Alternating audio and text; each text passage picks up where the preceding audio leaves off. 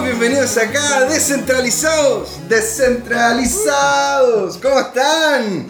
Hoy día tenemos el bloque 49 que se viene impresionante porque vamos a hablar justamente del Tribunal de la Libre Competencia, lo que ha ocurrido en la comunidad y hacer una historia en retrospectiva de, todo de todas las acciones que se han tomado los diferentes, las diferentes personas que han sido justamente implicadas en esto. Y para ello no queríamos justamente ser una, una cosa más de uno a uno o de dos, dos, más, dos personas. Tenemos aquí al foro de cinco personas, incluyéndome a mí.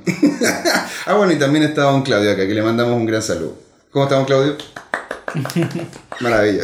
Bueno, ¿y quién tenemos acá en este foro que estamos empezando a abrir? Tenemos acá a Roberto Sibet, partiendo de mi, de mi tenemos a Roberto Sibet, CEO de Orión X, ingeniero civil en informática. Robert, muchas gracias por estar acá. Gracias a ustedes por invitarme. Tenemos también al gran César Vázquez, el fundador del proyecto Chaucha. ¿Cómo estáis? Bien cansado, hace calor. Hace, hace, hace calor. Hace calor. Pero es que darle. Tenemos también a Matías González, bloguero de representante ilegal. Sí, ahí vamos a entrar más en detalle por qué eso. Él es egresado de Derecho de la Universidad Católica y cuatro años en, eh, cuatro años en, eh, en leyes de libre competencia, ¿no es cierto? ¿Cómo está Matías? Muy bien, gracias, gracias, gracias. ¿Qué van a ir? En el programa Libre Competencia. En el programa La Libre Competencia, sí, tienes toda la razón. Y por último, a otro grande también, una parte de la casa, aquí de Kawin, tenemos a Eduardo Lem, desarrollador de negocios, de blockchain con Kawin, ingeniero civil y un título bastante más largo, pero ingeniero civil de la Católica. ¿Cómo estás, Eduardo? Súper bien, muchas gracias por la invitación. Ya. Entonces, chiquillos.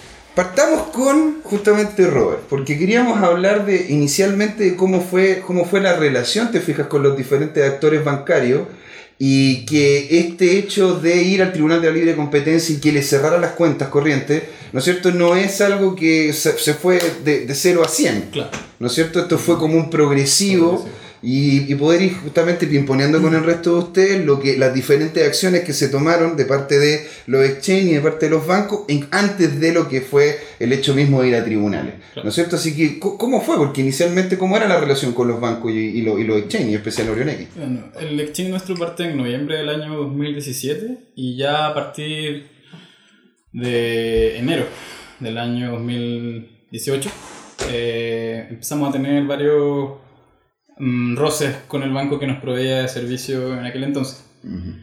Una de las primeras cosas raras que tuvimos en un principio fue que de forma arbitraria, por ejemplo, nosotros teníamos un cupo de cash out por cuenta de una cantidad de dinero que la, el, giro, ¿no? sacar plata de la eh, cuenta corriente, claro. Que la redujeron en cinco veces arbitrariamente. Eh, entonces, la capacidad. Claro, justo en un boom que había de cripto donde la gente obviamente necesitaba el cash in, cash out de forma rápida. Y ¿Cuánto era la diferencia inicialmente? ¿Cuánto tenía usted? Era de 25 por usuario. 25 millones. De cash out. Sí. A 5 millones por usuario. ¡Wow! Entonces eso produjo en el fondo que teníamos que ver la forma de arreglarnos porque era el momento en que había mucha demanda. Y eso produjo una ralentización en el cash out. Nosotros estamos recién comenzando, así que eso imagínate el daño que le hace a nivel de imagen que una empresa que está recién partiendo, obviamente todos ponen las dudas en que si esta empresa es legítima o no, se están quedando con la plata.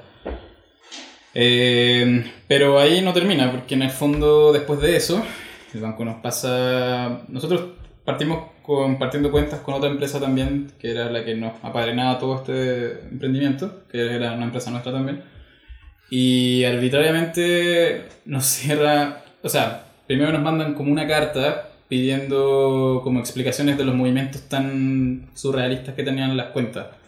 ¿Cómo surrealistas? En el sentido de que había una cuenta que de la noche a la mañana tenía, porque todo el proceso de cash in, cash out pasa por el banco, entonces había una cuenta que ya tenía aproximadamente 45.000 movimientos en un mes. claro, un poco, claro. Con una cantidad transada de entrada y salida bastante alta. Entonces al banco eso le, le, hizo ruido. Y no conforme con cerrar, con querer cerrar la de BNX, cerró también la de mi otra empresa que no tenía mucho que ver en todo caso. Eh, solamente hicieron como la triangulación porque en aquel entonces el representante legal era la misma persona de ambas, de ambas empresas. Mm. Además, a nosotros el mismo banco nos cerró nuestras cuentas personales. Es decir, quedamos vetados de ese banco casi que por vida. Aún hasta el día de hoy, visitar ese banco, es visi- visitar nuestra sucursal de ese banco es bastante problemático. Wow. ¿Por qué te tiran la policía encima? Eh, los guardias. ¿Te tiran los guardias encima? Sí, así sea porque voy a pedir un papelito de estos para los depósitos, para poder hacer depósitos. Sí, ya saben que saben quiénes somos. O sea que tenés que empezar a disfrazarte así, ¿verdad? No, No, no, sí, o sea, ya después con el tiempo ya lo aceptaron y ahora ya es bastante política la relación, pero, pero sigue habiendo esa como tensión que se puede cortar con un cuchillo.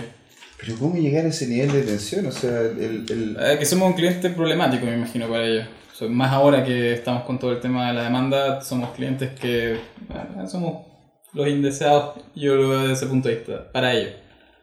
Ahora, eh, pero ahora, ¿es necesario para ustedes tener una cuenta corriente? Porque, porque en realidad Claro. es, es- es imposible, ¿no es cierto, Matías? También Claro. generar una, una empresa que no tenga ningún tipo de base monetaria con un banco. O sea, ¿tú puedes tener una empresa sin, sin, sin ámbito bancario? No, no es posible, ni siquiera eh, tener una cuenta corriente. Ahora en Chile, y en especial para la empresa, es el mayor signo de confianza que uno le puede dar a los acreedores o deudores que uno mantenga. Entonces, no tener, y me preocupa mucho que ustedes como persona natural en su momento no podían. Ahora se cambió esto, ahora ustedes pueden tener cuenta. Eh, o sea, Porque una cosa es, la empresa. Y mira, otra cosa tengo entendido como- que cuentas sí, pero en el último intento que uno de los ex socios intentó pedir crédito, en ese banco, ni siquiera nada. No, absolutamente nada. Fue un mail así. Ni siquiera, de incluso hasta le redujeron cupos de crediticios. No. ¿A ti puedo creer? Sí, no sé, de hecho, no puedo dar el nombre del banco porque no sé si me meto en problema, pero la relación con ese banco ha sido tensa tanto a nivel personal como a nivel empresa. Ahora, nosotros cuando igual presentíamos que iba a pasar algo con algo así, porque ya veníamos viendo señales, entonces fue por esa razón que eh, a principios del año 2018 empezamos a consultar con otros bancos si nos aceptaban.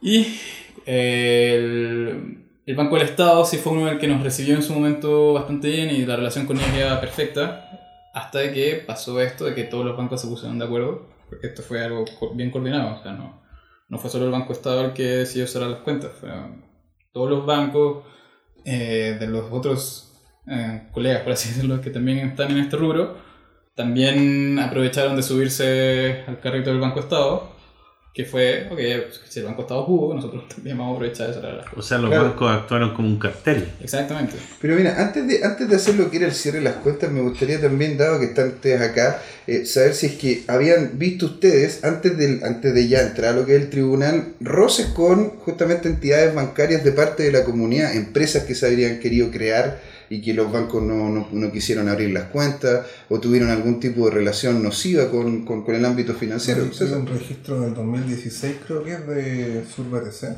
¿Ya? que hay un post en Medium que sale explicando el Agustín sobre eso mismo. Wow. Que de ahí empezaron a, a molestarlo. Del 2016. Mm. Sí. Sí, porque el Andrés Yungue tenía su Yaikui como desde el 2013 o 14 y en esos tiempos simplemente te ignoraban. Claro, o sea, no era... Nada relevante. De hecho, él contó y tiene una historia que quizá no sé si lo has entrevistado específicamente al respecto de Yaikui, pero de lo que yo me acuerdo que él me contó, él se dio una vuelta por los reguladores preguntando, ¿y quién me regula? ¿Cómo me regulan? Y se fue, estoy hablando del año 2013 o 2014, esto debe haber sido el 2014. Claro. Fue al Banco Central a preguntar si ellos lo regulaban, fue a la Unidad de Activo Financiero, que en esos tiempos no sé si existía bajo ese nombre, a preguntar si lo regulaban. En realidad, a quien sea que haya regulado las casas de cambio. Mm. ¿ya? A, él, a él se fue a preguntarle si él lo regulaba. Fue también a la SBIF, a la Superintendencia de Banco e Instituciones Financieras de aquellos tiempos, a preguntar si ellos eran los que lo regulaban y todos le dijeron que no. No, había nadie, nadie, nadie. Todos, todos tiraron la, la pelota por otro lado y dijeron no. Era como una papa caliente el tema, era como Sí. que en realidad no, nadie sabía mucho de lo que y, pasaba. y nos iban a meter. Y, y- y nada, o sea, en el fondo de que al menos alguien dentro de los bancos sabía de estos temas, eh, lo sabían desde hacía tiempo, pero lo habían ignorado nomás, básicamente. 2003. 2000, igual, y, esa, y, y existe, ¿cuál sería justamente el contexto, ponte pre Tribunal de la Libre Competencia, pre lo que, lo que ocurrió, el, el contexto legal que indicaría la relación con, la, con, con este tipo de industria? ¿Quién, ¿Quién sería el regulador legalmente en este sentido? Es que para mí sería fácil y azaroso decir, bueno, en mi criterio este es el regulador, Mm. porque, eh, seamos sinceros, la naturaleza del blockchain desde una óptica jurídica es muy difícil. Mm. Es muy difícil porque a veces puede ser medio de pago, puede ser pago, puede ser algo que se permuta, que sea transacción. Entonces, la calificación legal de simplemente analizar qué tipo de bien es, es difícil para el derecho. Mm. ¿Se podrían hacer tesis doctorales con eso? Lo voy a sacar yo primero, no, no, no, no me quiten la idea. No, esto, se, esto se acortará, se lo vamos a cortar aquí, vamos a hacer un, Claro, un show. es bastante difícil y por lo tanto ya esa es la primera duda, o la primera interrogante que hay que resolver antes de buscar a un regulador. Claro. De hecho, yo creo que eh, como están pasando las cosas y cómo opera el tribunal, va a haber una, debería haber una regulación pronta, pero sería judicial. Claro. Claro, Y, y entonces al no haber una- un marco legal regulatorio y una entidad regulatoria como tal, fue justamente el mal actuar de los bancos que se permitió, porque es permitido lo que le hicieron justamente aquí a Orion X, por, por- porque eso, eso es más que nada, no es como decirte, sabes que no, no vas a poder hacer esto, porque como no está regulado, no lo podían hacer. Pero sí es correcto de que la institución privada como sea, pero necesaria como es, te empieza a hacer este tipo como de cortapisa o te empieza a hacer esta zancadilla en el, en el actuar en el actuar de una empresa, de un emprendimiento, ¿te No, fijas? y unilateralmente. y unilateralmente, ¿te fijas? Porque una cosa es llamarte y decirte, ¿sabes que tenemos un problema contigo? Eh, vamos a tener que hacer esto. No, pero es que pasa esto y lo otro. Y hay una conversación al menos hasta que llega algún punto en el cual te dicen, no, bajo nuestras condiciones de uso, en estas circunstancias tendríamos que hacer esto y lo vamos a ejecutar en un plazo de dos semanas. Usted tome las medidas que Es estime que para mí por eso fue necesario que los chicos de la empresa llegaran a, a tribunales. Porque eh, necesitaban la respuesta de la autoridad. Los jueces, aunque no haya ley al respecto, tienen que, sí o sí, por principio de inexcusabilidad, eh, tienen que ver un caso, aunque no haya ley. Mm. Y acá en este caso no hay regulador, pero el juez de todas formas tiene que eh, ver qué ocurre con esta situación y bueno, eh, lo hicieron, ocurrió. Ahora en Chile es bien chistoso porque no sería la primera vez que desconocemos una tecnología nueva o algo nuevo, por ejemplo el contrato de leasing. Para todos nosotros es bastante común, pero los abogados más antiguos y de gran respeto, eh, que merecen gran respeto, eh, cuentan que el contrato de leasing en un primer momento, como era esta, esta cosa rara entre un, arri- un arriendo y una compraventa, Sí, sí. eh, estaba eh, prohibido porque tenían miedo eh, las instituciones de que fuera una simulación, de que se estuviesen escondiendo negocios o algún préstamo de dinero eh, totalmente excesivo. Y más recientemente, año 2010-2013, la, la telefonía IP Mm. También tuvieron Sí, pues, eh, no- una situación similar. Eh, hay sistemas que se basan en el comercio electrónico desde en Chile como desde el año 2000 que se utilizan por la sociedad y que son han sido bien grandes que han estado acá en Chile, ya sea desde el punto de vista de empresas o de servicios o de juegos o de cuestiones que han trabajado aquí y que han hecho lo que quieren acá, pero por estar protegidos por otro, otra entidad internacional que lo está mirando, no creo que la pisada de- sobre, el, sobre la empresa fue, fue más leve. Ah, El problema ok. es que acá no, no existía un respaldo de una institución, o sea, en mi opinión, de una institución o de alguna.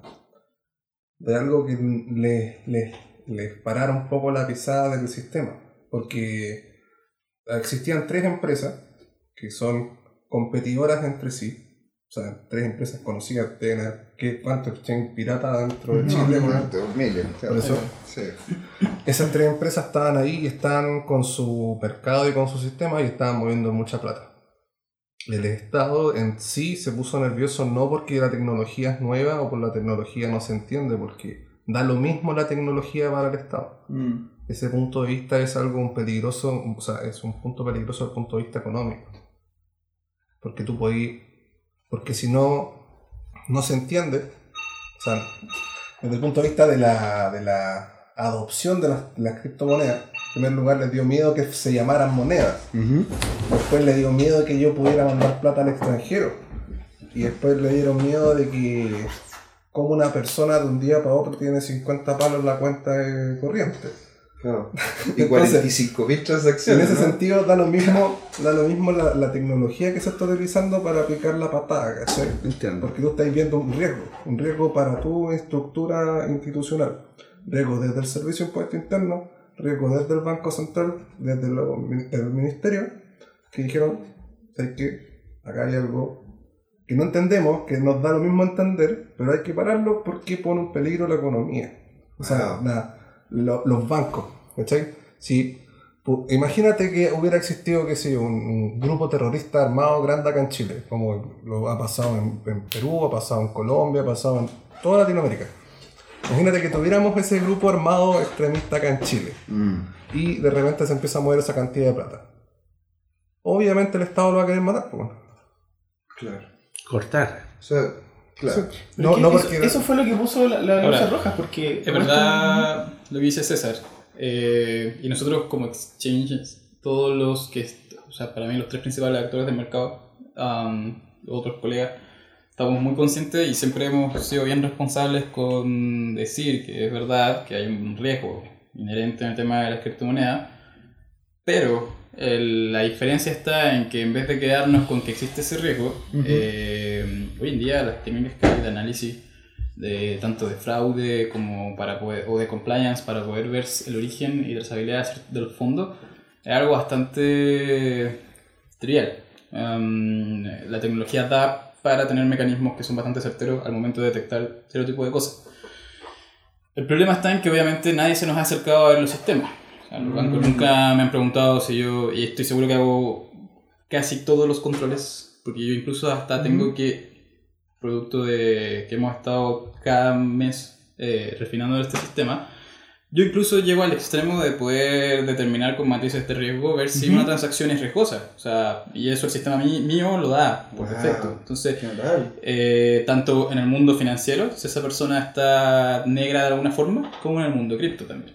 Y, y eso, es una, eso es tecnología que ya existe, que se puede usar, que, que está el acceso, obviamente, de, de este tipo de empresas, porque son servicios que son más costosos.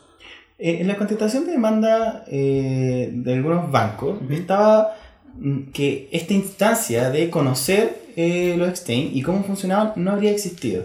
¿Alguna vez se sentaron? Sí, ¿Ustedes ofrecieron como de hecho, nos vamos a sentar a conversar con ustedes y explicarles nuestro sistema cómo la- funciona?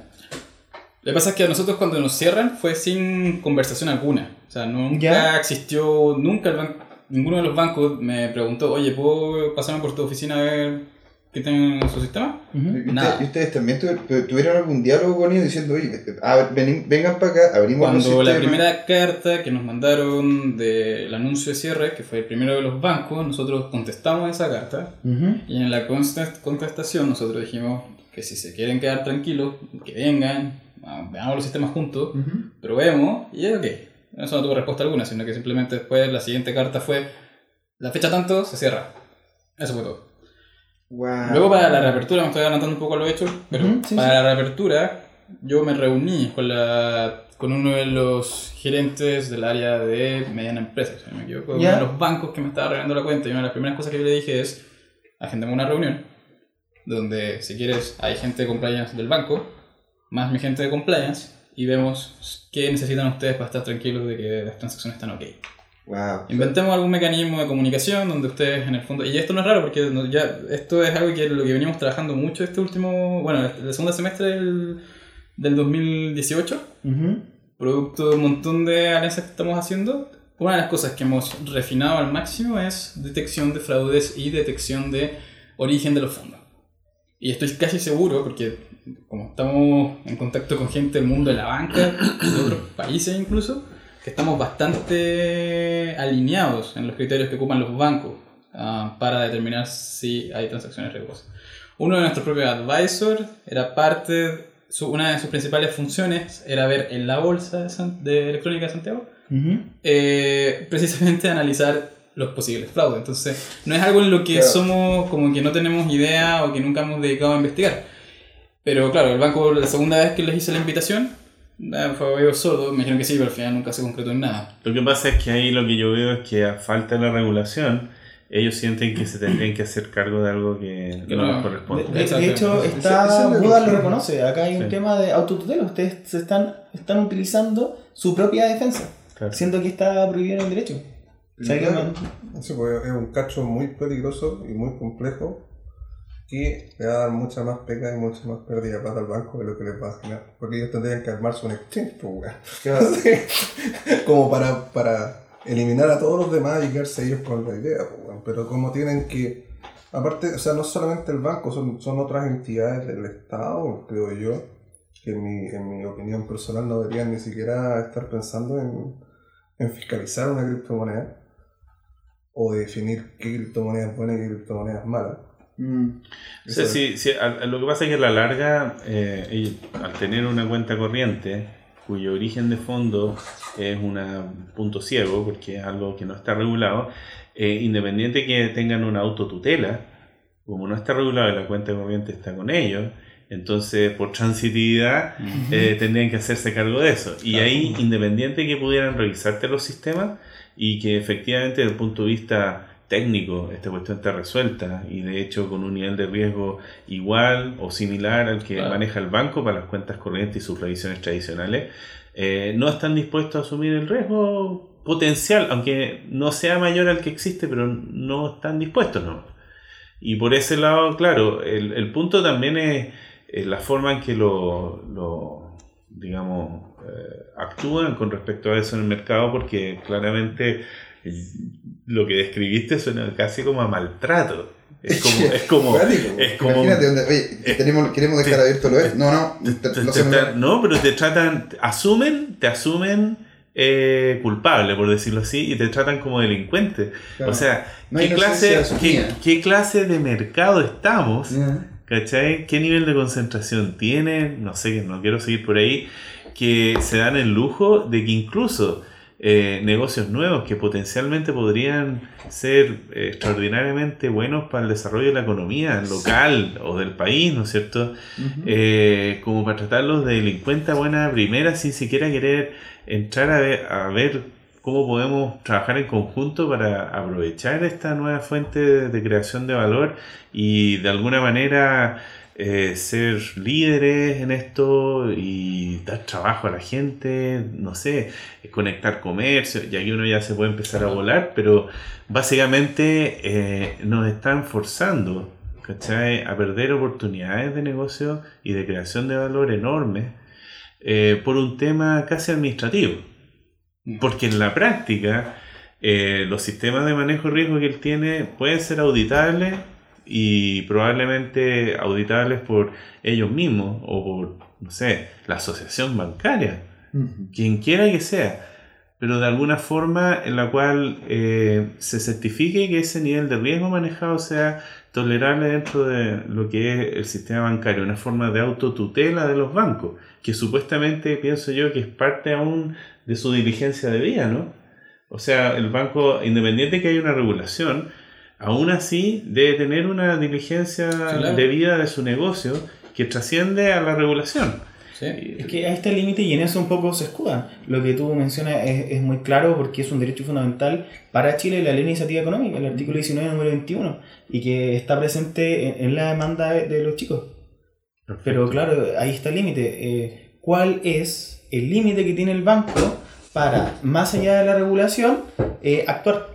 Claro, porque de hecho lo- los bancos técnicamente, y, y, y si estoy equivocado, o sea, te- te- los bancos actuaron como entes reguladores siendo solamente prestadores de servicio, por el hecho de aunarse en un frente contra justamente una tecnología. Claro, pero bajo la eh, situación de diligencia de vida. Ellos decían que Claro. esto lo hacemos por la diligencia de vida.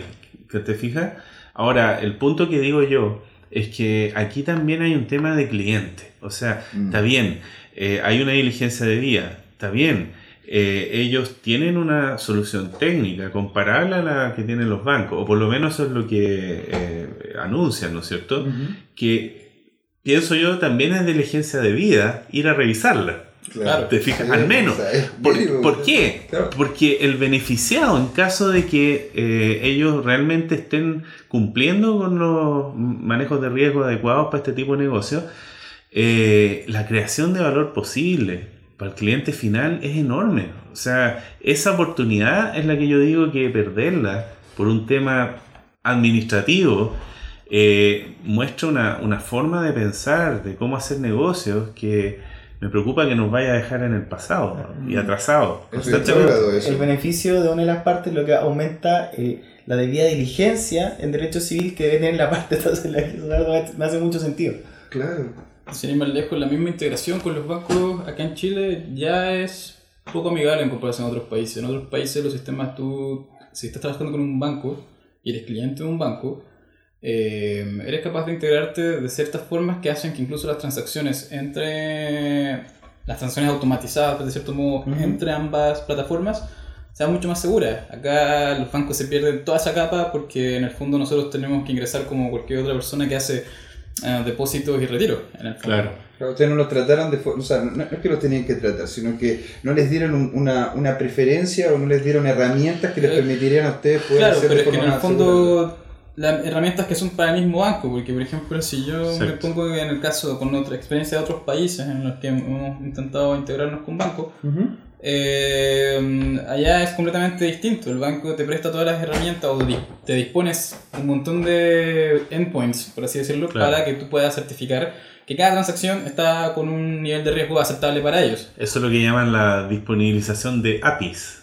Exactamente. Muchos hablan incluso de que la inclusión financiera eh, tiene una relación directa con la disponibilización de APIs para que empresas fintech puedan hacer la última milla que para el banco es muy caro hacer debido a la forma en que se maneja el negocio. Yo no estoy de acuerdo que API sea la palabra, endpoint me parece mejor Claro. eh, porque es más, más amplio. Más amplio. Es más amplio el concepto, pero a la larga son puntos de, de conexión segura. Eh, fíjate que aquí también, haciendo un poquito de incidencia, lo mismo pasa en el mercado financiero regulado. Sí, o sea, yo totalmente. trabajé en corredora de bolsa y muchas veces para las nóminas de pago Sí. tenía que subir la mano al Ah, banco. mano, y estamos hablando de una corredora de bolsa que manejaba miles de millones de pesos y había que subir la hueá de mano. Entonces llegaba en este caso el regulador interno del banco, de la corredora, Y que era un banco, y nos decía, oye, ¿qué estáis haciendo ahí? Así, pero directo. Y era el único punto que te metían el dedo todo el rato y te decían, ¿por qué estás subiendo eso en un archivo plano? Ay, perdón. No, sí, sí, está bien. El, el dedo Que está- estaba, estaba insistiendo ahí hombre. iba a romper la mesa. Es que hay un blanco dibujado aquí, ustedes no lo ven en la cámara, pero. Bueno, y, y- y resulta, y resulta que no era difícil de corregir por el lado del banco, pero simplemente no, no tienen recursos para eso. Oye, pero es servicio al cliente. O sea, y volvemos a un tema que yo creo que es transversal en Chile, al servicio al cliente. Pésimo. Aquí está los mercados, eh, no sé la razón. Una de ellas podría ser quizás, quien dice, la concentración, pero están tan cómodos. Están tan cómodos en su posición con barreras de entrada gigantescas que no les interesa el cliente. El problema es que de eso es que ahora nosotros no competimos únicamente entre nosotros, el mercado chileno es chico, necesita Sí. ser eficiente. El punto es que los que nos van a terminar comiendo son nuestros vecinos, Colombia, Argentina, eventualmente si seguimos así. ¿Y dónde han tenido ustedes mayores facilidades? ¿En, en- en qué países han tenido justamente mayores facilidades de integración de, la, de, de- de los endpoints que dice? Eh, o sea, en el fondo igual esa información que ahora no puedo, Ah, obviamente ok. decir porque Oh, ok. parte del plan para este año, pero sí te puedo decir que incluso en otros países que hemos estado, porque nuestra misión como exchange ya para este año empezar a mirar otros mercados. Eh, ya partimos con México, estamos muy pronto Perú, son como Colombia, son los confirmados.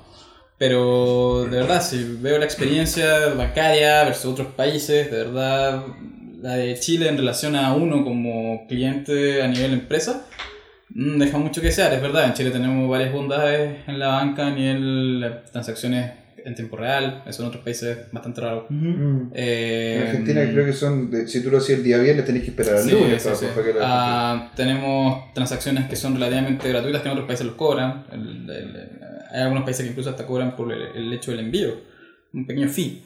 Entonces eso encare- encarece un poco los costos operacionales de cualquier empresa que se dedique al área más o menos del manejo de dinero ajeno. Claro. Eh, ok, tenemos varias bondades y a nivel tecnológico los bancos igual dan la sensación de que quieren hacer un esfuerzo por, por actualizarse.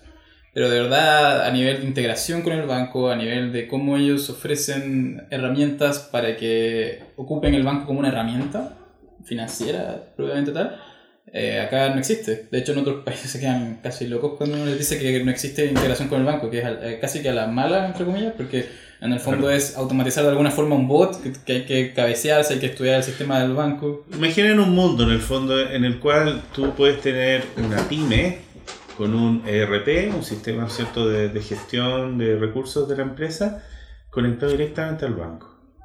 Imagínate lo que sería eso en términos de eficiencia para el mercado.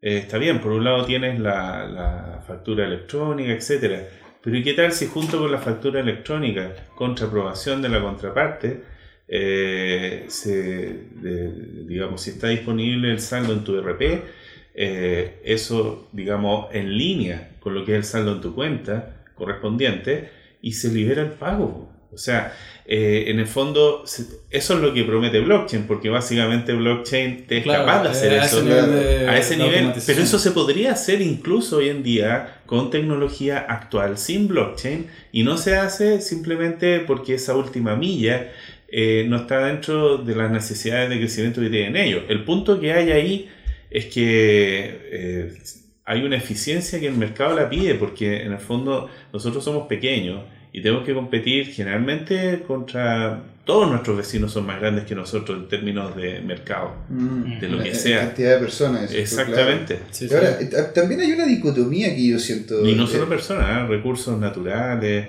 en el fondo la- las posibilidades que tienes de hacer negocio en Colombia. 80 millones de personas ya es harto, sí. pero la distribución geográfica del país. Chile es caro porque además eh, desde el punto de vista logístico es complejo, Sí, es largo y flaco. Largo, flaco, claro. Colombia es como un país europeo, Es redondito. es sí. redondito, Sí, en pues, anillo, como y una- las ciudades están equidistantes. Eh, es el mundo ideal del- de, de la logística.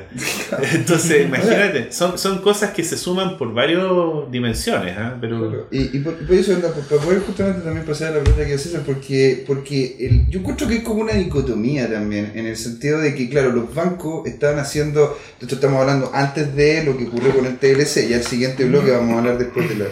Pero, el, eh, pero los bancos también están haciendo implementaciones de tecnología blockchain. Y es como, es como extraño ver de que justamente estén haciendo este, este tipo de actitudes, te fijas, de, de, de ante la industria blockchain, pero al mismo tiempo ellos están vinculándose con ellas de otra forma. O sea, lo, que más que nada meter el blockchain por debajo y decir que están haciendo blockchain, eso no lo, no le encuentro ningún valor agregado ni al banco ni al cliente. Eh, pero desde el punto de vista de la, la crisis que se creó a partir de la, la cierre de las cuentas, yo lo que más me, dio- me pareció curioso fue que saliera Match y todas esas aplicaciones que te permitían hacer como pagos de entre personas con la cuenta del banco. Claro, sospechosa la... Súper como el gran bombo. Ni siquiera eso es el entendimiento de una persona que está en un, en un cargo de poder y que no entiende ni una wea.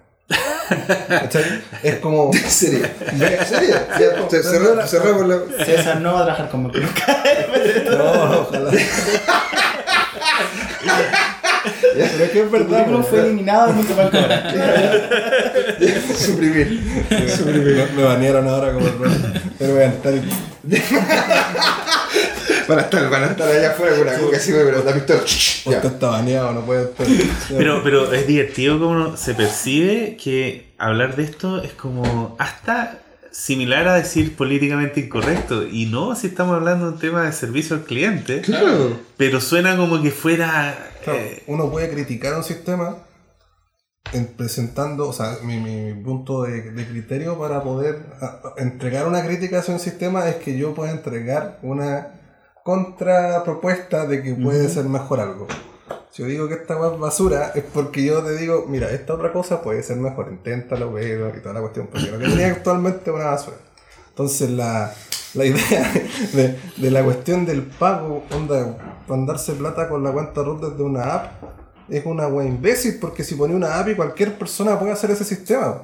Claro. Entonces que el banco lo haga y que Sí. lo presente como una, una, una, Una- Una innovación. una innovación es Sí, sí. porque Sí. están perdiendo plata ellos mismos, pues weón. Y hay Claro. muchos argumentos de que Eso, eso es lo que hablamos del RP. pues. Sí, pues. siempre van así con el, como con el miedo de la seguridad. Como que a veces siempre ese es gran parte del argumento que tienen para justificar el- la falta de herramientas. Pero hoy en día hay métodos muy seguros.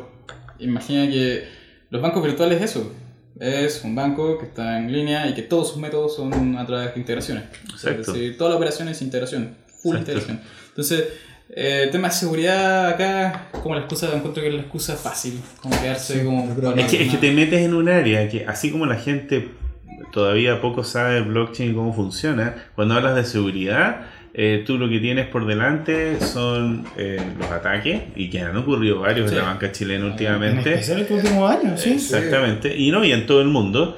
Pero una cosa es esa, y otra cosa es como el punto por el que atacan, que siempre es uno distinto. Y hay puntos que están muy bien blindados, por ejemplo, en el banco que son totalmente digitales.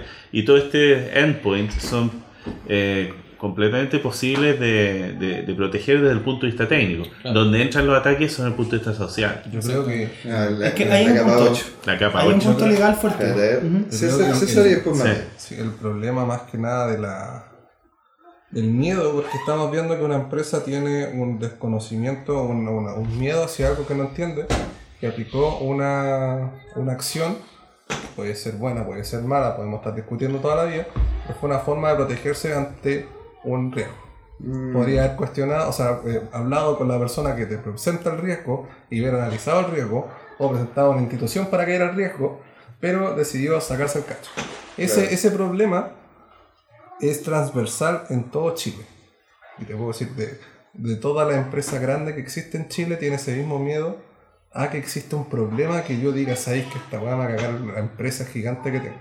Desde la pesquera, desde la, de- la, la empresa que entrega la electricidad a la casa, desde la, qué sé yo, la, la empresa telefónica, el banco, todas las empresas tienen miedo a innovar porque piensan que no vale la pena, porque nunca va a existir una amenaza a mi sistema. Claro. Sí, pues es la posición cómoda así que hablamos. Claro. Que esa es la barrera eh, que, que están colocando. Como esto es derecho privado, está eh, solamente lo que está expresamente prohibido por la ley, así lo está. Mm. Pero como acá no hay regulación, la- las blockchain no deberían estar prohibidas. Ahora, donde sí eh, está, está débil, en que al orden público, a la sociedad, no le, no le estaría gustando mucho lo que es una blockchain. Ustedes sí hicieron un buen aporte y las empresas que mandaron al elegir el Tribunal de Defensa Libre y Competencia Mm. no solamente este está compuesto por abogados, sino que también por economistas. Sí. Y es un tribunal que su lógica mixta y colegiada, o sea, que cinco personas viendo un caso, hace que puedan tener eh, mayor control y buscar mayor conocimiento ante el caso que están tocando. Si uno observa los juicios que ha tenido el tribunal, eh, mayoría en telecomunicaciones, eh, ha- han logrado superar esa barrera.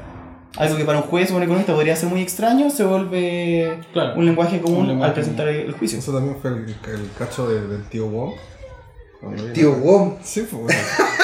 Llegó, Ya, llegó el a- tío llegó a Chile, se encontró con puros viejos guatones y dijo, ¿sabéis que voy a hacer una empresa de telefonía y voy a dejar la caca? Y dejó la caca.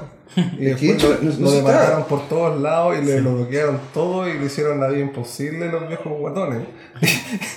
Hasta que él pudo lograr de alguna manera sustentar esta cuestión y crear una empresa Claro, grande. tiene una diferencia. Él venía con capital. Sí, Sí, porque eso es lo que decía yo del respaldo que de la, de la patada que bloquea la patada encima, porque si uno no, Exacto. no hubiera tenido ese peso, no hubiera llegado la patada encima y no, no existiría bomba. ahora. Exacto. Eso ¿Te es. Bueno, chicos, entonces ya estamos llegando a la primera parte. Fueron 40 minutos. 40 minutos que en realidad se fueron súper rápido. Y de hecho nos falta el segun- la segunda patita, ¿no es cierto? Donde ya vamos a entrar al concepto de que ya se hizo la demanda en el tribunal, cómo han sido el accionar, porque esto partió en abril, ¿no es cierto? Más o menos. Sí. Ya, perfecto. Entonces, poder ir haciendo este cierre en este momento, ¿te fijas? Para que ya en el siguiente bloque partamos con, bueno, se hizo, la, se, se hizo el cierre de cuenta, después del cierre de cuenta se metió en el tribunal y poder ir conversando esto. Bueno, entonces chicos, aquí con Roberto, con Matías, con Don César y también con Eduardo, te- lo- los dejamos para el siguiente bloque. Así que nos vemos en un ratito más aquí, en Descentralizado. Aquí, aquí, aquí. por qué una comunidad descentralizada necesita a cada uno de sus nodos, los invitamos a ser parte de Descentralizados y a seguirnos en YouTube y en Facebook como Descentralizados, en Twitter DCT2CL, en nuestra web dct2.cl, donde hay artículos de opinión, nuestros videos, fotografías y en la que pueden ser parte además escribiéndonos, mandando su material, porque es un lugar y un espacio abierto. Y por supuesto que nos pueden escuchar este mismo podcast en iTunes o en cualquiera de sus aplicaciones de podcast favorita. Y ahora los dejamos con el programa.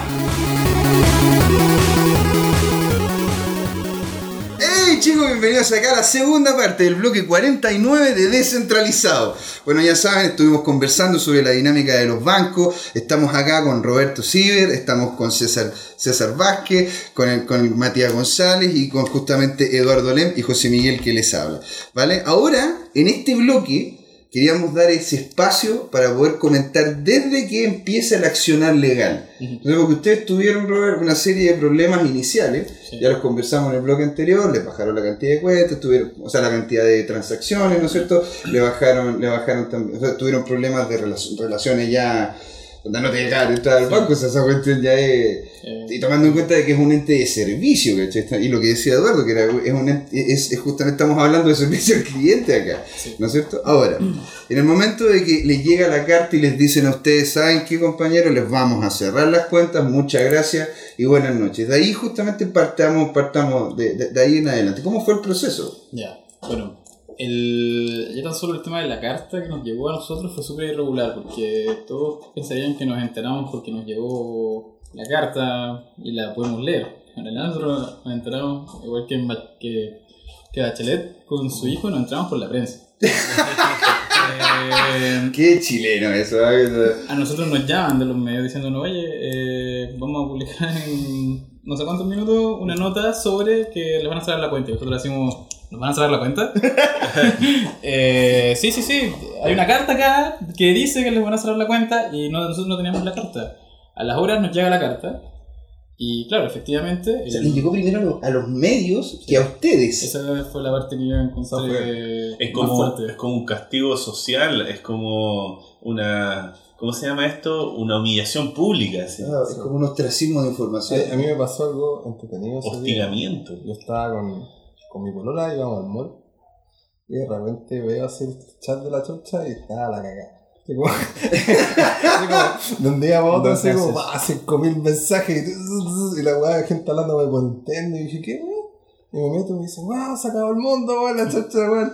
Y, y con esa noticia bajó de 350 pesos a 40. Solamente con eso. Y eso no, no es una.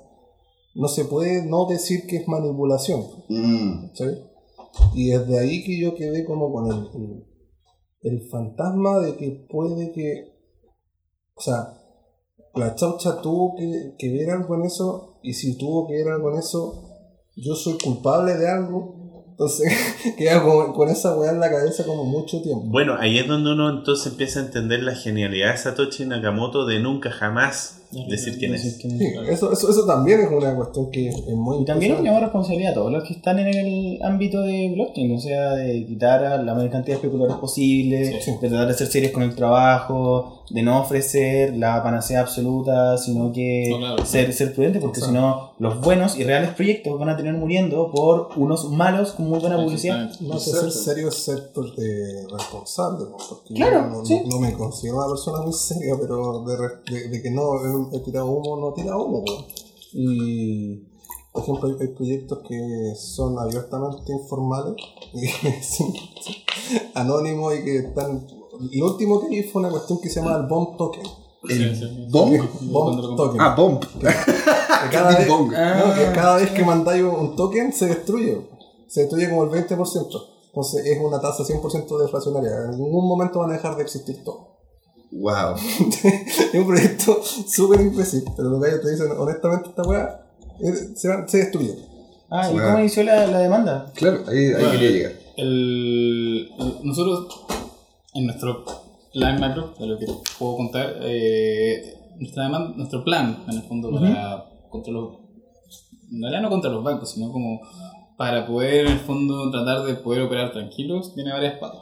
Una de las primeras patas fue presentar el recurso de protección, porque Sí. el banco, quien nos cierra la cuenta, lo hace en contra de todo lo que es el contrato que nosotros teníamos. Es decir, cada- literalmente cada uno de los puntos de condiciones de cierre no lo respetaban. Y así estoy hablando de que, por ejemplo, decían que tenían que notificarnos 60 días de anticipación hábiles eh, an- antes y nos dieron 7 días, entre los cuales habían feriados y fin de semana y eran 7 días corridos. A siete días corridos. Sí. Imagínate que justo nos tiraron esto para un feriado. O sea, estábamos a fin- el último día de esa semana, al día siguiente empezaba un feriado largo que no me acuerdo si era el de Semana Santa. va a ver fecha. si se va en Santa, claro. Ya. eh, y eso nos tiraron la carta justo al final, cuando a eso de la hora en que ya nadie está trabajando, en el fondo. Y no hay soporte del banco, porque el banco cerró a las 2. Entonces tampoco es como que podía yo llamar al banco y preguntar qué está pasando, porque tenía que esperar todo ese feriado para poder llamar al banco, porque el banco no tiene atención 24/7 para todo lo que es la capa empresa, en el fondo. o el ejecutivo, ir a visitar tu ejecutivo, no puedes los días feriados. Esto, esto es como el caso típico, o no un caso típico, porque en verdad no, de cuando interponer un recurso de protección, cuando en verdad el daño es totalmente emergente y tus derechos están vulnerados Ah, por una situación totalmente extraña y que no fue previsible. O sea, porque de, de hecho hacerle eso a un cliente o a quien sea, digamos, que tenga una relación con tu empresa, un proveedor y todo, eh, o sea, Es horrible. te, te- te en cualquier otro gremio, digamos, Te te, te matan quedas tiro, como sí. la oveja negra. Claro. Exacto. Entonces, entonces ustedes que primero llegaron, recibieron esa información así de la nada, un día feriado, ¿y cuál fue la acción? No, o sea, el, el día anterior al feriado. ah, perdón, el día anterior Claro. feriado, sí. Eh, no, o sea, la primera fue de preocupación porque era como, ok, nos cierran, era algo que era previsible, pero que eh, no, ¿qué vamos a hacer con la gente? En esa época todavía venía el boom, la cantidad de capital que se estaba transando no era menor, entonces parar esa máquina a nivel operativo es súper complejo, fue súper complejo.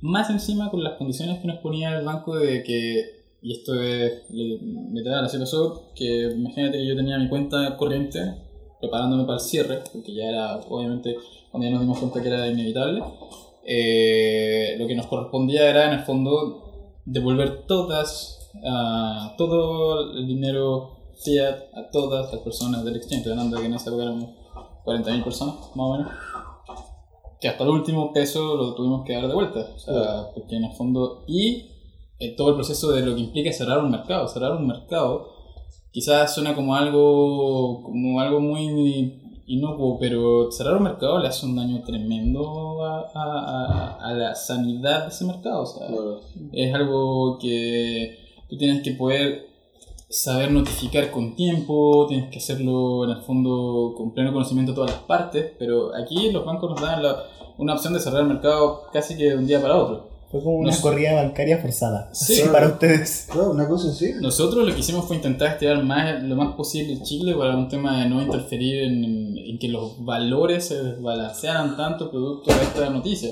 O sea, se le va a balancear Eh, a cagar, sí, o si vendieron puta, como un Sí. palo. Sí. Sí, pues, sí, O sea, en el fondo, Intentar amortizar un poco el daño estirando el chicle con las herramientas que nos daba el banco. Porque en estricto rigor, o sea, por ejemplo, cuando ya nos pasaron la carta, de ahí vino todo el proceso de cierre y el proceso de cierre. En vez de darme, de darme a mí tiempo de poder, en el fondo, dejar todo en orden, ellos me cerraron la cuenta y lo que hicieron fue que pasaron todo el capital de mi cuenta bancaria a una cuenta interna. Wow, o sea, no tenías tampoco acceso a ese capital. No. O sea, podías pagarle de vuelta a la gente que, que, que tenías que hacerlo si es que querías hacer el cierre de la empresa. Exactamente, solamente podía una vez al día mandar una planilla con una carta firmada donde yo confirmaba que el- efectivamente el dinero que quería retirar a las cuentas que yo les indicaba. Y eso para 40.000 Personas. Imagínate que era correo todos los días, donde al final wow. lo que tuvimos que hacer a nivel logístico fue decir, ok, partamos, hagamos un orden a la inversa, desde la persona que tiene más saldo hasta la persona que tiene menos saldo. y empecemos a devolver por tramos, porque el banco encima me limitaba la cantidad de retiro. Entonces, eh, empezamos como a rescatar a la gente por tramos. O sea, hoy día tanto, empezamos de, la- de X cantidad de dinero hasta tal cantidad de dinero, si es que alcanzan la planilla, calculamos todo, mandamos la carta, firmamos, pasamos la planilla y el día siguiente el banco se encargaba de depositarle a cada una de las personas. Bueno, y ustedes conversaron con, con, con algunos, algunos abogados, me imagino, antes de poder hacer Sí, este... sí, claro. ¿Y c- ¿Cómo fue también la experiencia de, Eh, vinculación con ellos? Con uno de los primeros que estábamos trabajando, que, que era como el estudio que nos venía ayudando, apenas pasa esto del banco, ellos nos dicen, ellos mismos como que deciden cortar el asunto. De una, sí, de- Como oye, que- pasó esto, eh, ya no somos abogados tú. Más o menos. O sea, más sutil. Pero en el fondo eso es. Ellos, sus principales clientes eran bancos, entonces era como, mira, ¿sabes qué? Acá nosotros tenemos nuestra propia posición, ellos son clientes grandes, por lo tanto, hasta que llegamos, todo bien. Intentamos pedir ayuda de otros estudios como que ellos conocieran. Ya. No, eh, la misma suerte con todos los estudios. No, nuestros principales clientes son bancos, así que, sorry. Parece trama de Punisher. Sí, güey. Lo dejaron solo, como, no, no, muchas gracias, pero bueno, está la No, cuenta. no, claro, onda, no, es que te persigue la mafia poco menos, así que estáis marcados. Así que, así que yo tengo familia, weón, y no, Yo- yo no, me- yo no- quiero no quiero que me vean cerca tuyo, así que Wow, qué loco. me- Pero, me- pero, pero es el actuar de, de, de grupos de abogados que si tienen justamente clientes dejan, dejan de lado posiciones incluso tan... No deben. No deben, o sea, eh, bueno, si, si las partes se están demandando y ellos representan ambas, no pueden, no puede haber una doble representación. Eh, acá no era un juicio, pero era eventual que eh, alguno de los dos iba a reaccionar. Ahora, de la forma en que lo hicieron, no sé, tiene que ver con los correos, pero no me parece la, la lógica. Y también responde a en qué estamos legalmente, o sea, eh, Mm, yo no soy abogado, Sí, sí. soy eh, un egresado de Derecho que siempre estuvo entre libre competencia, temas de derecho indígena y lo único que me cerraba era el derecho regulatorio. Y cuando con- conocí blockchain y como dije, oh, ok, acá sí todas las cosas que, que he estado viendo se pueden desarrollar. Los estudios jurídicos tradicionales no tienen esa estructura. Y si lo dicen ahora, eh, sentémonos a conversar. Sentémonos a conversar qué tanto es el conocimiento de sus socios. Y por eso toma tanta fuerza lo que hace el profesor de Madrid en la Universidad Católica de eh, juntar el derecho y la tecnología para generar espacios de materia crítica, pero desde un ambiente independiente que sería la universidad, sea, sea como sea, y con todos Claro. eh, los juicios que vamos a tener sobre ella, pero Claro, buscar porque- ese espacio. Claro, porque con ese nivel de amenaza, o sea, imagínate cómo se sentía el estudio de abogado amenazado al punto que, oye, no quiero que me vean más contigo. yo, yo creo que ese es el, el- el- el peor lugar para crecimiento intelectual y entendimiento de cualquier No va a cosa. ser posible, claro. O sea, ahí la universidad juega un rol imprescindible en todo esto. O sea, Entonces tú, tú justamente te vinculaste con, bueno, con, lo- con los que estabas vinculado inicialmente, Robert, eh, te dijeron muchas gracias. Sí, o sea, no. déjalo tocar, te pasamos la factura, págalo y chao. ¿Te pasan la factura? Un- un- Sí, un claro. gusto. Usted entró por esa puerta, entonces cae de vuelta, vaya para allá. Y. Y no se olvide pagar. No se olvide, claro. Claro, algo así. Claro, pero. Recomiéndenos a sus amigos. Sí. Acá estamos. Denle un like en Facebook. Pero al final, eh, Pablo, el que está llevando esto a cabo, fue el que decide hacerse cargo de esto y, y empieza él a ver que efectivamente hay un caso. ¿Cuál es, ¿Cuál es el grupo ese? Porque en eso pudiese la gente O también. sea, él es, el grupo se llama igual que el Tromben Abogado. Ujú. Eh, Pablo es un abogado independiente, el cual que teníamos relaciones de antes o por otros proyectos, pero nunca le había tocado, claro, defendernos así ante este tipo de tribunales más, más grandes. Lo primero que hicimos fue tirar la orden de el recurso de protección. protección. Eh, porque en el fondo lo que quiso hacer es en orden, como que igual él vio que se nos estaba vulnerando en el fondo contrato como cliente. Entonces, lo primero que partimos es de la perspectiva de cliente, reclamar nuestro derecho como consumidor de un servicio bancario, que es no me cumplieron el contrato.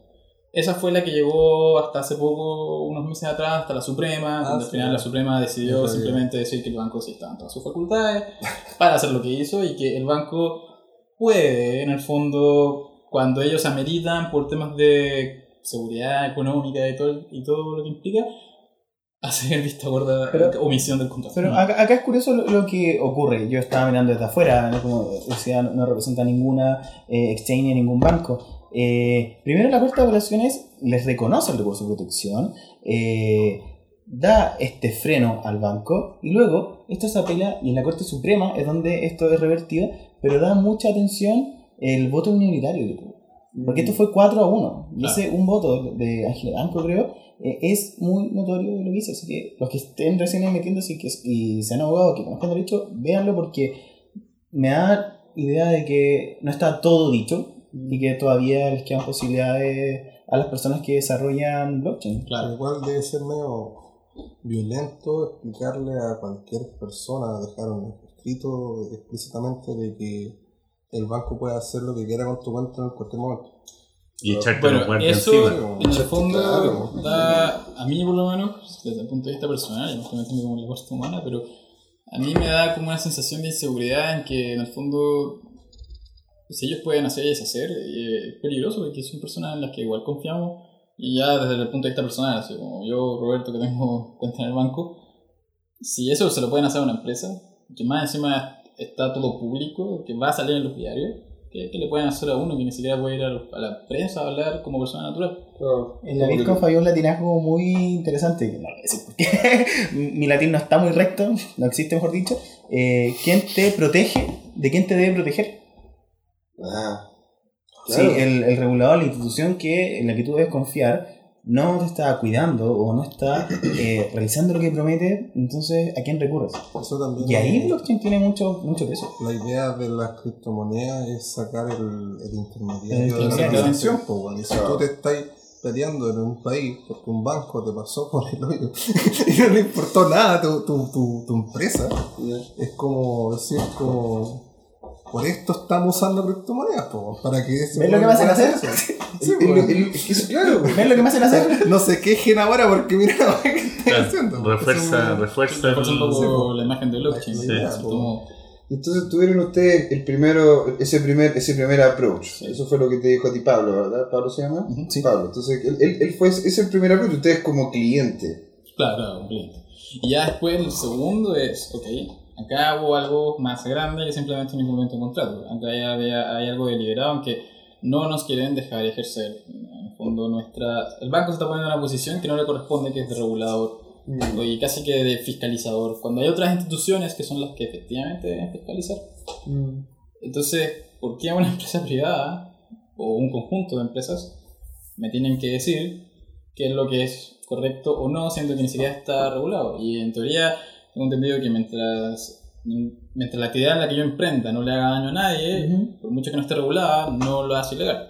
Siempre y cuando yo no atente en contra, obviamente, de... Claro, Claro. porque de hecho ese es un contexto legal, ¿no es cierto? De que si no está regulado, porque hay otros países que si no está regulado es ilegal hacer esa actividad.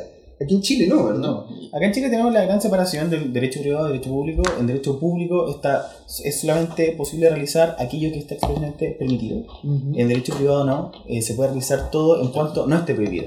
Entonces, esa, esa es la, la, la dinámica que, que tenemos acá y por qué, por lo menos cuando yo empecé a observar las primeras como juicios de eh, blockchain o de la blockchain, no, no me calzaba de, Claro. de pero Claro. Y ustedes partieron, pero ustedes partieron los dos procesos al mismo tiempo. No, no, En nosotros en el Tribunal de Libre Competencia nos demoramos un poco más que el resto.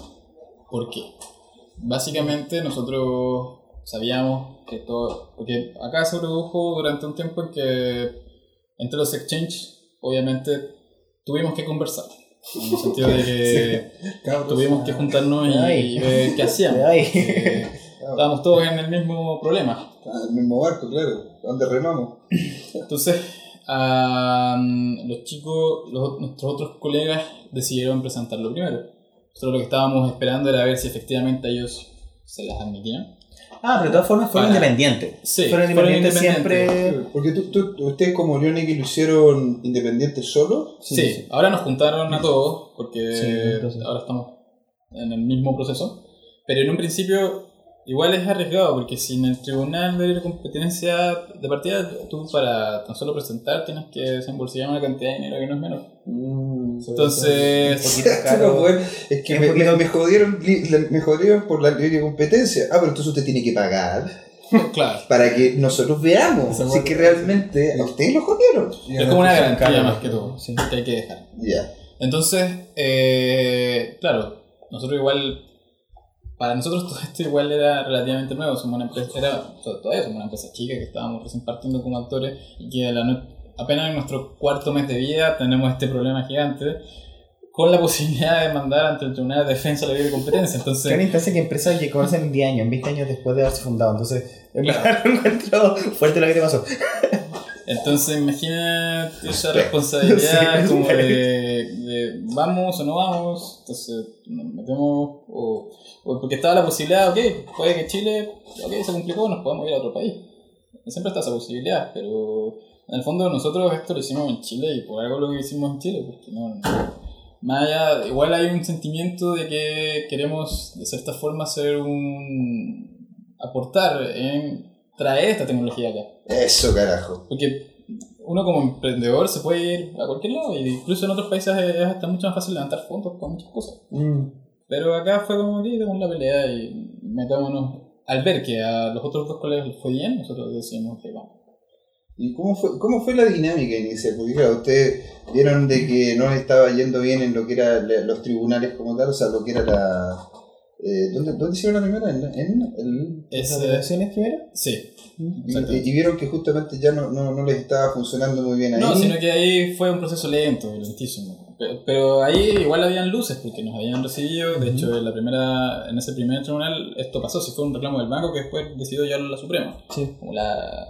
Pero ese no en ese nos fue bien. De hecho, por, por en estricto rigor, eh, hubo un momento, antes de que el banco decidiera llevar hasta la Suprema, en que estábamos doble seguro, porque si aunque fallara el, Tribunal de Defensa de la Competencia, teníamos el de la Corte de Apelaciones que ya había dicho que, estaba, que nos incumplieron el contrato, entonces teníamos doble check. Hasta que decidieron llevar esto a la Suprema, donde ahí ya nos dijeron que no. Y, y fue... Ese es como el repechaje, según yo. Claro, Sí, y- mi- pero eso, eso fue, la- inicialmente cuando estaban en ese proceso, ustedes veían luces de que sí iba a funcionar, de que sí ustedes tenían Sí, la claro. ¿no? y además que eh, mucha de la decisión de entrar a pelear hasta el final, porque era eso, o, no, o incluso podríamos haber cerrado, irnos, cualquier cosa, pero mucha de la decisión de que, más que todo personal, de decir, ok, vamos a pelear hasta el final y que les cueste cerrarnos por último, que, que la, que la peleen, fue porque empezamos a relacionarnos cuando mucha gente del, de del área fintech, pero de otros tipos de empresas, simpatizaron mucho con nosotros. En el sentido de que nos contaron experiencias donde a ellos les había pasado similar. O sea, no era la primera vez que en fintech pasaba este tipo de atropello ¿En serio? ¿De parte de la banca? de parte de la banca. Mira, Entonces, Pero tienen un prontuario.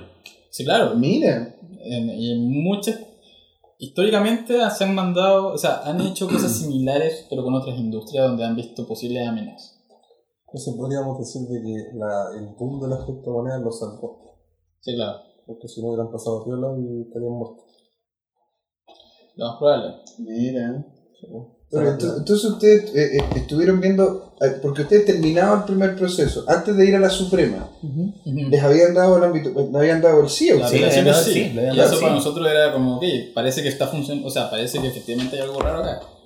¿Y por qué entonces fue ese cambio tan radical de un sí a un no en la, super, en la, en la la Supre- Suprema. Suprema? Perdón. Eh, me imagino que son otros criterios. Yo la verdad desconozco bien. Bueno, son- ¿Se, puede, se puede hacer eso? O sea, Sí, se puede. O sea, eh, es parte de nuestro principio de justicia que eh, todo tenga una doble instancia y que todo pueda ser revisado. Lo que ocurrió acá fue eso, fue que en un primer momento la Corte de Apelación les dijo que sí, que sí había un incumplimiento contractual, eh, que no, que lo que obró el banco estaba mal y el banco también tenía su derecho a eh, ir a la Suprema. Y en la Suprema le fue mal cuatro votos a uno. Y ahí ustedes deciden, se van después al Tribunal de Libre Competencia, que a mi juicio, ya lo mencioné eh, en la, la parte anterior, eh, fue un, un acierto.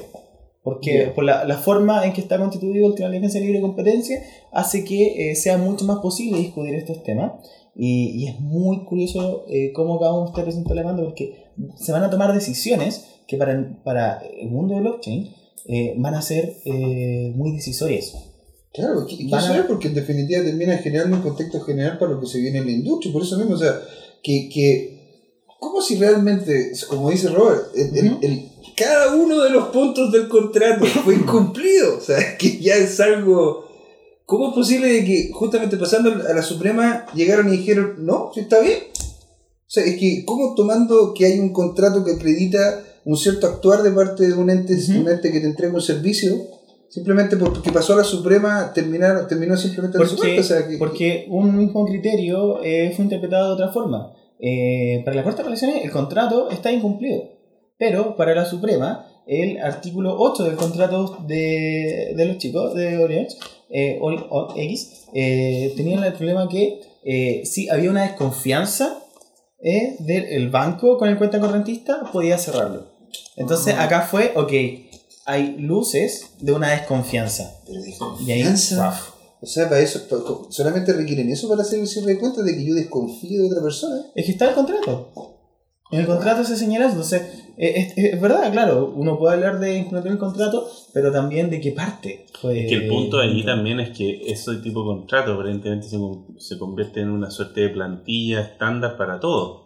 Sea, Claro, un contrato de adhesión, le entrega la misma. Es misma como es, es yo no- a mí no me gustáis tú, entonces listo, te cierro las cuentas. Sí, ¿Qué- pero, qué- pero qué el problema es que no, no hay ningún contrato de la competencia. O sea, si tú quieres abrir cuenta corriente con otro banco, va a decir lo mismo. Exactamente. Y lo mismo, y lo mismo, y lo mismo. Entonces tú dices, o sea, aquí lo que están diciendo es que bajo el aspecto de desconfianza, que no dice que lo vayan a tener que demostrar con pruebas, sino que simplemente me cae bien o me cae mal. Y hay un tema de arbitrariedad, o sea, el banco no puede tomar decisiones eh, arbitrarias y eh, al criterio de la corte esto no habría ocurrido así. Mm. Y, y por eso insisto que fue ¿Cómo es bueno que, fueran a, que, que, que fueran a la defensa de libre competencia.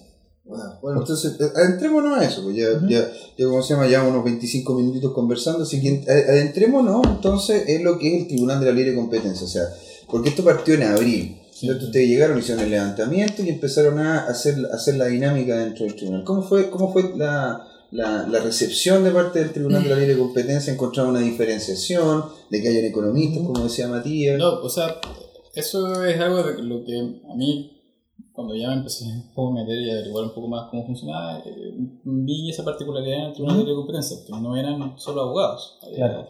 Incluso eh, hay muchos de ahí adentro que son profesores de universidad, pero del lado económico. Entonces, sí. eh, eso de cierto modo es un alivio, pero ahora también hay que ver.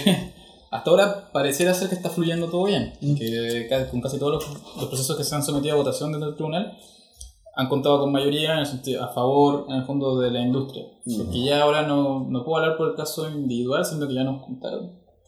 Eh, entonces, eso a mí me da obviamente como un poco más de... Pero al final, tomando cosas como lo que pasó en la Suprema, eh, en el fondo no hay un parámetro claro como para decir si efectivamente se cometió algo en contra de nosotros. Eso es lo que estamos tratando de demostrar. Y, y ese proceso ha sido largo, porque en el fondo es efectivamente demostrar punto por punto que eh, se nos ha intentado vulnerar el derecho de poder ejercer o tener una empresa de manera tranquila. O sea, acá se han dicho todos los argumentos del banco normalmente implican es que las criptos son vienen de negocios negros, que las criptos en el, el Silk Road, por ahí Claro, claro, la- porque antes- No, antes lo sacaron. Antes, La de las cripto no se compraban en dólares, po, no, el, el dólar nunca, nunca se ha vinculado con, con armas, con, con drogas, no, Claro. solamente las cripto. Entonces tampoco han, tampoco han, en el fondo nos han pedido a nosotros, que somos, entre comillas, los especialistas del tema, en la parte de blockchain por lo menos, nunca nos han solicitado entregar o, de, o, la- o nos han entregado la forma de declarar si efectivamente seguimos con ese estándar de que fue, por así decirlo, el génesis de una parte nada más del mundo cripto. De una parte que te podría decir que tampoco fue, ta- tampoco fue tan grande. No lo estoy tratando de justificar por ninguna medida, pero hoy en día hay herramientas que te permiten trazar. Y eso es lo bonito, porque. En el dinero fiduciario, cuando tú te metes al mundo del efectivo, perdiste toda trazabilidad alguna. Lo que quería opinar yo, que no sé si alguno de ustedes tuvo la, la charla del Congreso. ¿Cuál? No. ¿El Congreso Futuro? ¿Ninguno Fue hace poco. No, la, no la, la de ahora, sino que la, la del año pasado.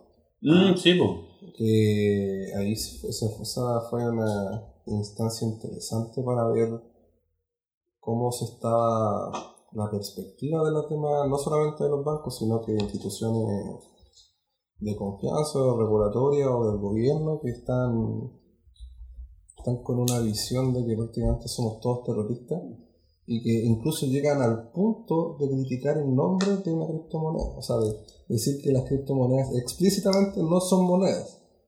Yo no creo que nadie en, en, en ninguna parte del mundo pueda creer que una criptomoneda es una moneda de un país.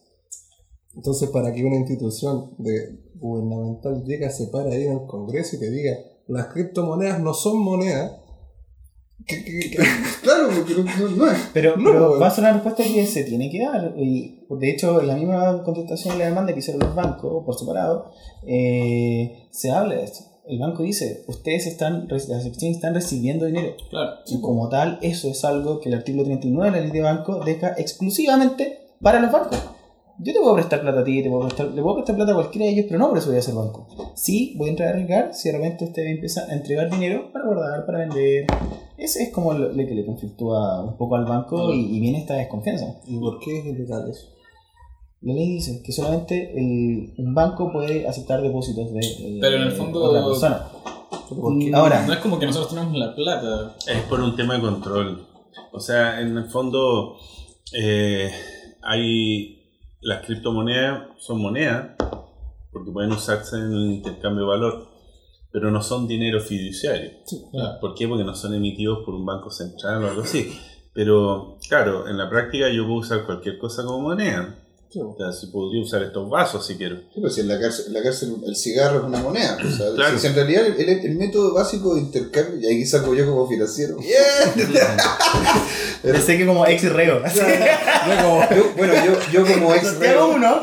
Traficante yo, de yo- como ex traficante de órganos, yo les puedo decir de que en la cárcel. No, no, en la- el- es, que es que en realidad, de hecho, cualquier tipo de cosa puede ser transformada en moneda si es que justamente el mercado le encuentra el valor a eso que estáis haciendo el intercambio. Pues entonces, el decir, es como llegar y decir, es que los cigarros no son monedas. Bueno, claro que no. Claro que no, y por eso, porque, pero tú puedo, yo puedo llegar a intercambiar e- e- esa- esas fichas que tenían en las pulperías, yo podía intercambiar las conchitas cuando cu- cu- en, en África, yo podía intercambiar eso por otros bienes y servicios.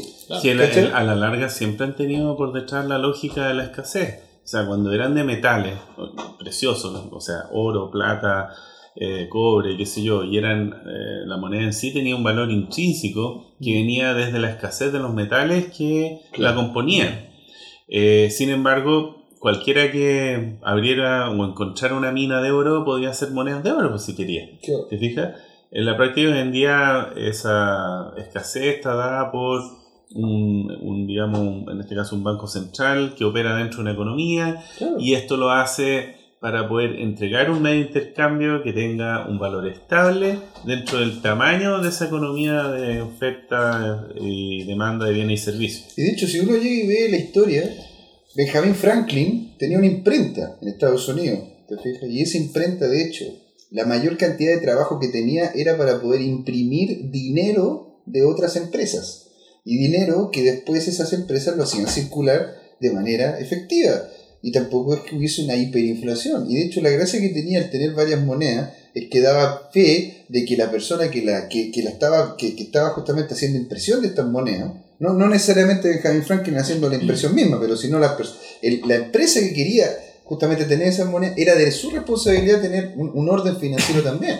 Entonces ya no es una, una idea de país, sino que es como tú también puedes ir... Bueno, ahí hay una discusión, di- disculpa, yo voy a agregar sí, algo más. sí, larga, eh, supuestamente resuelta con el dinero fiduciario, sobre el valor de las monedas privadas, porque al final lo que es un Bitcoin o un Ether es una moneda privada. Privada pero que no tiene dueño. Claro. Porque cuando uno asocia de privada, eh, ah, es que es el dueño de la, del- de la mina donde se extrae el oro Claro. y por lo tanto él hace monedas de oro. Entonces son monedas de oro de él, que la usan en circulante, no sé, y en el fondo crea riqueza de la nada. Pero en realidad no es tanto de la nada porque de alguna forma tiene que ser dueño de la propiedad, igual tiene una participación en la economía. Claro. Pero es una moneda privada, por decirlo así, Claro.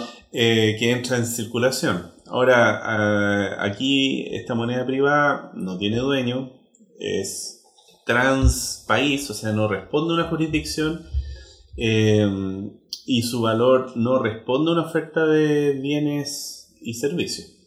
Básicamente, eh, su valor en este caso responde a una oferta y una demanda pero no hay todavía un tamaño de mercado porque es una infraestructura. Y ahí es donde todas esas como semi-contradicciones hacen que sea difícil de entender el, el bicho. Sin embargo, por eso lo llamamos a veces cosa nomás, una criptocosa, porque en realidad puede mutar según Sí. cómo lo uses, eh, de qué estamos hablando. Porque yo puedo no usarlo como moneda, puedo usarlo como otras cosas. Como, toque- como, como un token para poder saber. Ahora, Como tú- contador. Pero espérate, una última cosa que quería decir ahí al respecto es que no hay que olvidar que esto nace también porque actualmente ya el mercado o el marketplace más grande del mundo donde tú puedas ofrecer tus bienes y servicios es justamente Internet. Y Internet no tiene jurisdicción, es global, está en todos lados, eh, no tiene un dueño en particular. Por lo tanto, ahí es donde se empieza a hacer necesario algún tipo de moneda que me permita ese intercambio de valor eh, de una forma eh, sin fricción, sin intermediación. El punto es que eso destruye nuestro esquema anterior, que había logrado cierto nivel de estabilidad después de tanto sufrimiento, porque el tema de las monedas fiduciarias es un tema que se inventó justamente para darle protección al cliente final, al ciudadano, que la usaba como medio de intercambio, porque si la al momento que tú antes, y de hecho en Estados Unidos tiene una historia en la cual ha pasado por periodos de monedas con respaldo en oro, sin respaldo en oro, con respaldo fraccionario, sin respaldo de nada, y también con periodos de monedas privadas, así sin banco central o equivalente. En Chile también. ¿Cuál es el problema de eso? Que es el resguardo de la fe pública. ¿Cachai? Porque cuando tú tienes una entidad privada que disponibiliza esto, esa entidad privada en realidad tiene un límite en cuanto a- a- al resguardo de la fe pública. O sea, si el, el dueño está en problemas, va a salir arrancando, que es un dueño nomás. Pero cuando hablas de un Estado, eh, no, no es tan así, digamos. Es un poquito más difícil.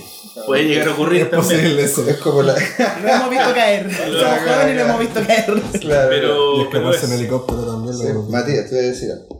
No, que yo creo que ninguno de, de este panel se sangrería al no decir criptomoneda y hablar de criptoactivos. Yo principalmente siempre me refiero al blockchain, eh, al Bitcoin como criptoactivo, porque me hace más sentido Sí. en eh, la- las cosas que puedo hacer con ella. Lo que iba yo era la. Y que no una moneda de curso legal forzado, pero esa discusión. Más que nada de, discutir sin, sin lógica sobre la definición de una criptomoneda que estaban haciendo las personas en el Congreso era la, la, la cantidad de información falsa que entregaron a las personas con el sim- simple motivo de meterles miedo o de censurar lo que estamos haciendo. entorpecer la Sí, conversación. y eso Sí. eh, no, no le encuentro ninguna lógica porque no existe ninguna amenaza de nosotros hacia ninguna entidad o institución o, o gobierno, ¿cachai? Sí. Es una, e- ellos mismos están actuando de una manera de censura a algo que no le está produciendo ningún daño. Sí. bueno, y eso, y eso fue lo que ustedes están como tratando de empujar en el Tribunal de Libre Competencia. ¿no? ¿Cuál es el argumento que tienen ustedes ahí? Con respecto al daño de las que, que pueden causar las criptomonedas. No, no, o sea, ¿cuál es, cuál es? Porque estamos hablando ya de que ustedes iniciaron justamente el Tribunal de la Ley de Competencia y han ido empujando este cargo. vaya. Sí, no, no, no- quizá nuestra conversación eh, no va tanto en enfrascarnos a discutir con el banco que es una criptomoneda, porque estamos en el paso anterior, que es dejarnos ejercer nuestra, nuestra actividad de forma Es que en eso consiste la demanda. Entonces, la- ni la siquiera estamos todavía, no hemos llegado ni siquiera a ese paso. Porque lo primero es ver el paso anterior. Es como, ok, mira, acá hay una cosa irregular. El banco es el que está decidiendo qué es lo que puedo hacer yo y qué es lo que no puedo hacer yo. No debería Claro. ser otra institución un poco más de, peso o que tenga realmente las competencias, no una empresa privada. Claro. Eh, Y, y- y más, fíjate, más que peso y más competencia, es que sea confiable, porque en el fondo ahí hay un interés privado, un interés personal, que nula un juicio justo claro. de forma uni- unilateral más encima. Si ese es el punto. ¿Cómo puedo yo confiar en que el juicio de alguien así es justo si es que hay un interés privado tan grande? Y eso explica el hecho de por qué nunca se juntaron con ustedes siquiera a tratar de en mirar cómo manejaban ustedes la, la seguridad y el tema del KYC de las personas y todo eso. No, y además que para nosotros como, me imagina, como- para nosotros como empresas autorreguladas ha sido una aventura, porque en el fondo por último una empresa que entra a un terreno regulado tú tienes todo pauteado. Entonces, ya partes con una documentación de cómo se hace tu actividad. Aunque igual es interpretable siempre. Claro. Y de hecho no hay dos bancos que interpreten igual la, La regulación. la regulación. Pero acá nosotros no hemos tenido que meter. Hemos tenido que estudiar qué es lo que hacen las instituciones financieras tradicionales. Hemos tenido que estudiar qué es lo que se está haciendo afuera, las empresas de cripto. Sobre todo mucho lo que se hace en Corea. Eh, También en Chile, según la lógica que estamos hablando ahora, ustedes podrían haber entrado sin nada. sin nada. Y, y hubiese sido igual de válido que la persona. Sí, en, en estricto hubiera rigor, pasado exactamente lo mismo si hubieran sido así terriblemente. Pasó por querer ser Mateo.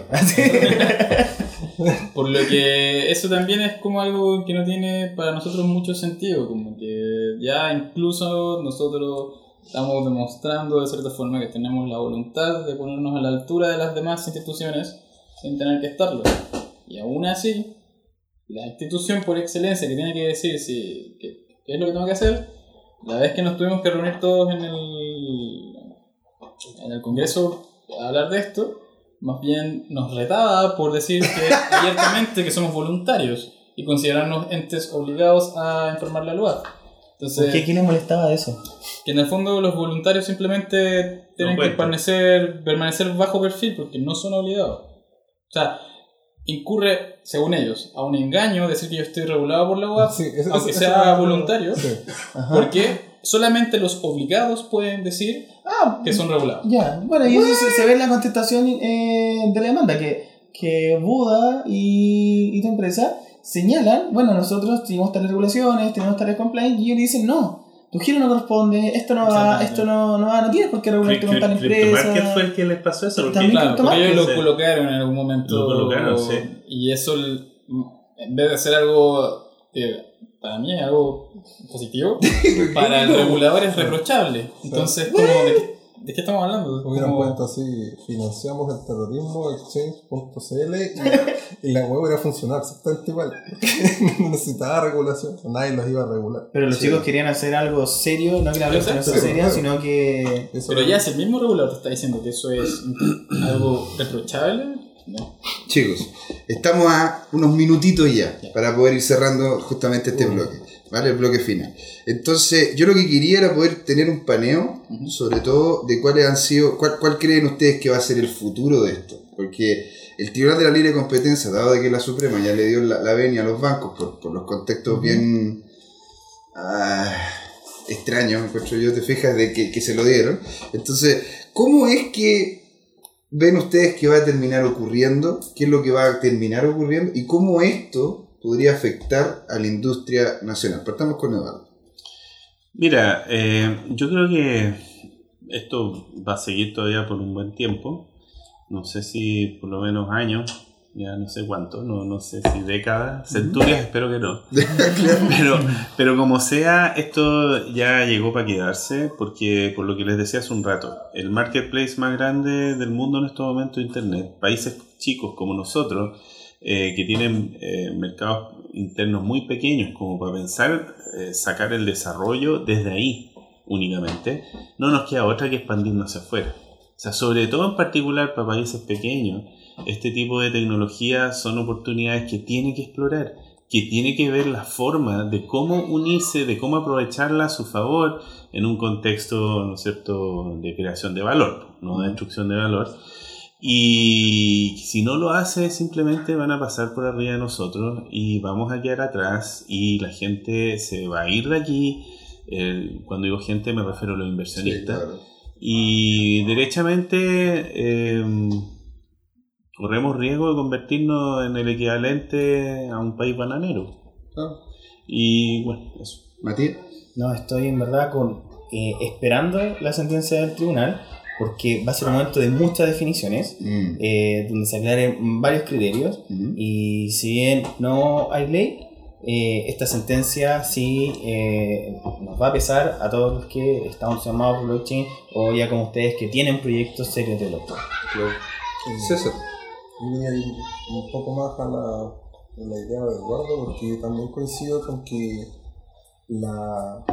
Sea, basando en lo que conversamos, la, la confianza y la, la, la, la, estabilidad del mercado chileno nos ha servido para mucho, pero llega un momento en que nos hace estancarnos dentro de nuestra misma Zona de confort. Zona de confort. Mm. Y eso se ha visto durante los últimos 10 años, pero en estos momentos ya está en una situación de crisis en donde empresas están quebrando porque no pueden competir contra el sist- ecosistema global. Mm. Y eso no es una cosa que podamos decir, no, que una empresa puede quebrar porque se está metiendo cosas en Internet. No, porque ah, en Chile el año pasado quebraron tantas empresas porque no podían competir.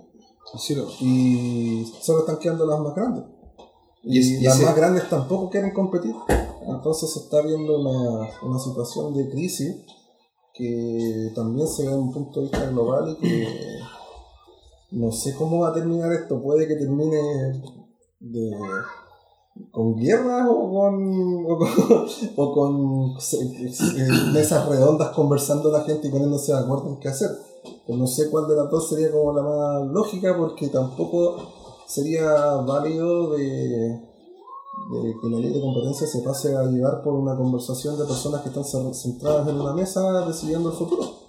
Sí, Se tiene que dejar la libertad que cualquier persona pueda ejercer lo que quiera, siendo mientras sea legal y, y- No haga daño a nadie. y que la competencia en el mercado se regule solo. De hecho, la libertad de las personas es lo que protege la libre competencia. Y no que toda la gente pueda participar. No porque uno sea más grande o más chico tenga que ser pisoteado. Robert. No, yo coincido con Eduardo de que esto le queda para un buen rato. Pero para mí, el mejor de los escenarios, más allá de ganar un tribunal o no, es que efectivamente salga, salga una regulación de nuestra actividad en, en algún momento. Hasta ahora hay indicios de que efectivamente para allá quieren ir. Am, sin embargo, todos entendemos acá en Chile cómo funcionan las cosas a nivel política. Tampoco este es un tema que... Hay millones de otros temas que son mucho más importantes en este momento para, para la clase política, pero eh, lo positivo en el fondo de esto que nos está pasando un poco es, son dos cosas para mí. Que la gente se está informando cada vez más de lo que estamos haciendo y que, que- y que lo que estamos haciendo es algo que, efectivamente no es nada malo, ni nada ilegal, ni nada por el estilo. Y a su vez nos está obligando a nosotros como industria a imponernos estándares para poder en el fondo eh, estar en- en- en- alineados para poder dar el servicio, un servicio relativamente seguro. Entonces en ese aspecto eh, esta dificultad nos ha puesto bajo presión para entregar un servicio que si el día de mañana ya logramos operar de forma tranquila, no tengamos nada que enviarle a empresas que ya a empresas que son de otros países que están haciendo lo mismo que nosotros, lo cual va a ser bastante bonito llegar a ese nivel de competencia. Sí.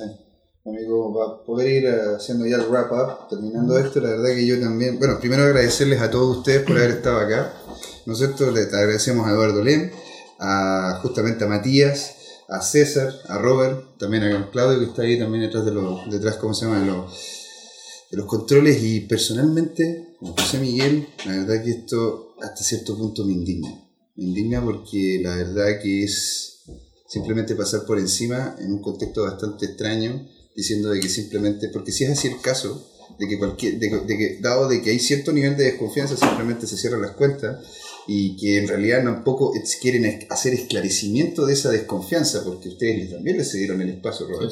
Eh, y que, no sé, pues no se acerquen tampoco a la comunidad, porque tampoco lo hablaba con César, ¿te fijas? Y estén utilizando herramientas, herramientas, herramientas legales, ¿te fijas? Para poder justamente hacer, hacer ellos quedarse con el mercado, un mercado que en realidad ya tienen y, están tratando de mantenerlo con uña, con uña y, y diente y todo. Eh, yo creo que a la larga eso va a terminar saliendo a la luz y toda la gente va a darse cuenta, te fijas, de que es sumamente necesario tener una apertura para que otros actores, te fijas, puedan entrar. Así que, chicos, también les agradecemos a ustedes el haber estado ahí. Bloque 49 aquí en Descentralizados, hablando sobre el Tribunal de la Libre Competencia. Así que, chicos, les agradecemos mucho por haber estado ahí. Y esto entonces fue Descentralizados. ¡Woo!